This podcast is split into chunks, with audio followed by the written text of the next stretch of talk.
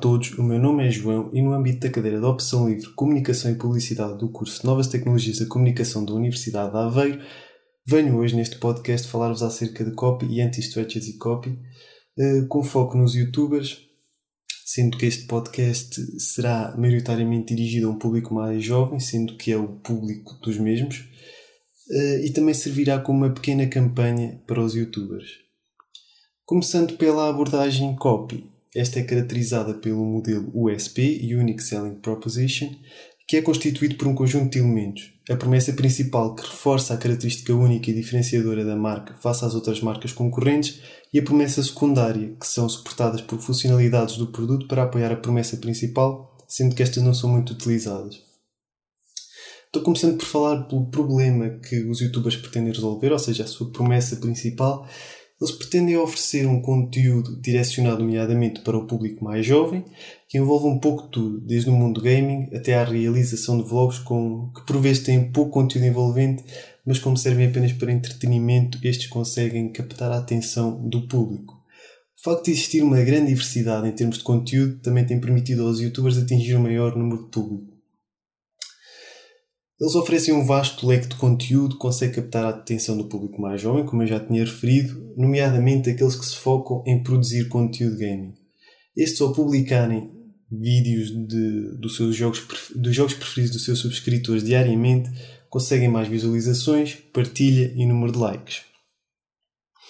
Qual é o elemento diferenciador face à concorrência? Hum, Considerando que o YouTube é uma plataforma de entretenimento tal como Netflix ou HBO, estes têm a vantagem de ter um vasto leque de subscritores que seguem os seus vídeos diariamente e continuam a partilhar, trazendo mais subscritores para o canal. Ou seja, em vez de estarmos a ver uma série ou estar a jogar, um, estes conseguem trazer os seus subscritores ao canal através da publicação de um vídeo. Estes vão receber a notificação então conseguem captar mais facilmente a atenção da pessoa. Uh, também têm a, poss a, possibilidade de transmitir em direto, por exemplo, o gameplay de um jogo, juntando assim os seus subscritores e outros utilizadores numa única sessão ao mesmo tempo. Falando agora da abordagem anti-copy e através do modelo Star System, que é constituído por três componentes: componente físico, caráter e estilo. Uh, focando, focando então na componente física, podemos considerar o YouTube uma plataforma que permite visualizar vídeos de diversas categorias, desde música, jogos, tecnologia, vlogs, tutoriais, etc.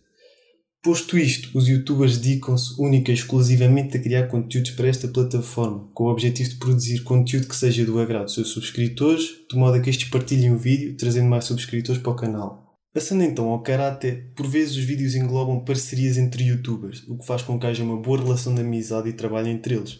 Os diretos também permitem interagir um pouco com os subscritores, acabando por receber um, pouco, um, um certo carinho da parte deles.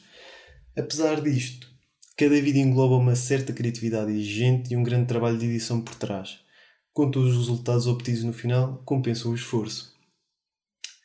Para terminar e passando ao estilo, uma das características que faz notar os, os youtubers é o facto de terem a possibilidade de tratar diversos assuntos nos seus vídeos, conseguindo captar sempre a atenção dos subscritores. Para além disto, existem diversos eventos pelo país realizados anualmente, aos quais os mesmos são convidados, fazendo com que atinjam cada vez mais reconhecimento. Fazendo agora uma comparação final entre estas duas abordagens, podemos considerar que a abordagem USP é, é concreta, apelativa, baseada em pesquisa de dados, coerente, enquanto que o modelo anti-copy surge como rejeição à abordagem USP. E dou por terminado este podcast, espero que tenham gostado e até uma próxima.